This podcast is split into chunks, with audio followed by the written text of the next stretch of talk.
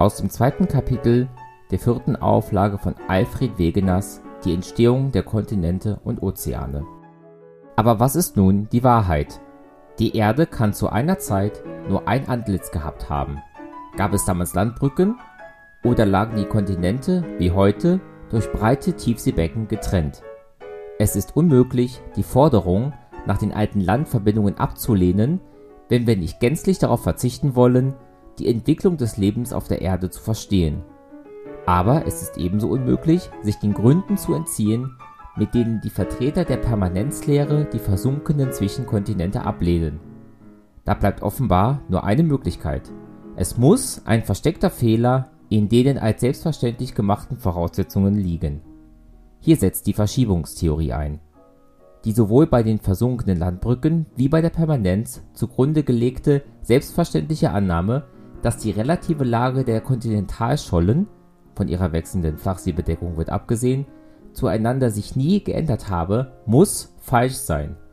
Die Kontinentalschollen müssen sich verschoben haben, Südamerika muss neben Afrika gelegen und mit diesem eine einheitliche Kontinentalscholle gebildet haben, die sich in der Kreidezeit in zwei Teile spaltete, die dann wie die Stücke einer geborstenen Eisscholle im Wasser im Laufe der Jahrmillionen immer weiter voneinander wichen. Die Ränder dieser beiden Schollen sind noch heute auffallend kongruent. Nicht allein der große rechtwinklige Knick, den die brasilianische Küste bei Kap San Roque erfährt, findet sein getreues Negativ in dem afrikanischen Küstenknick bei Kamerun, sondern auch südlich dieser beiden korrespondierenden Punkte entspricht jeder Vorsprung auf brasilianischer Seite eine gleich geformte Bucht auf afrikanischer und umgekehrt jeder Bucht auf brasilianischer ein Vorsprung auf afrikanischer Seite. Wie ein Versuch mit dem Zirkel am Globus lehrt, stimmen die Größen genau.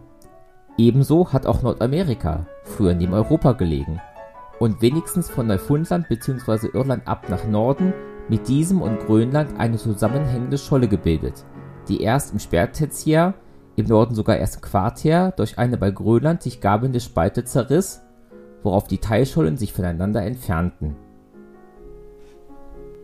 Man wird leicht bemerken, dass dieser ganze Vorstellungskreis der Verschiebungstheorie von der Annahme ausgeht, dass Tiefseeboden und Kontinentalscholle aus verschiedenem Material bestehen, gewissermaßen verschiedene Schichten des Erdkörpers darstellen.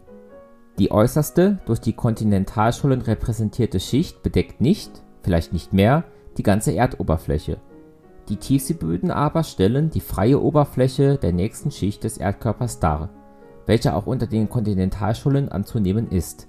Dies ist die geophysikalische Seite der Verschiebungstheorie. Legen wir diese Verschiebungstheorie zugrunde, so befriedigen wir alle berechtigten Forderungen sowohl der Lehre von den ehemaligen Landverbindungen wie auch der Lehre von der Permanenz. Es heißt jetzt, Landbrücken, aber nicht durch später versinkende Zwischenkontinente sondern durch Berührung der heute getrennten Schollen. Permanenz nicht der einzelnen Ozeane oder Kontinente als solche, sondern des Tiefseeareals und des kontinentalen Areals im Ganzen. Die ausführliche Begründung dieser neuen Vorstellungen wird den Hauptinhalt dieses Buches bilden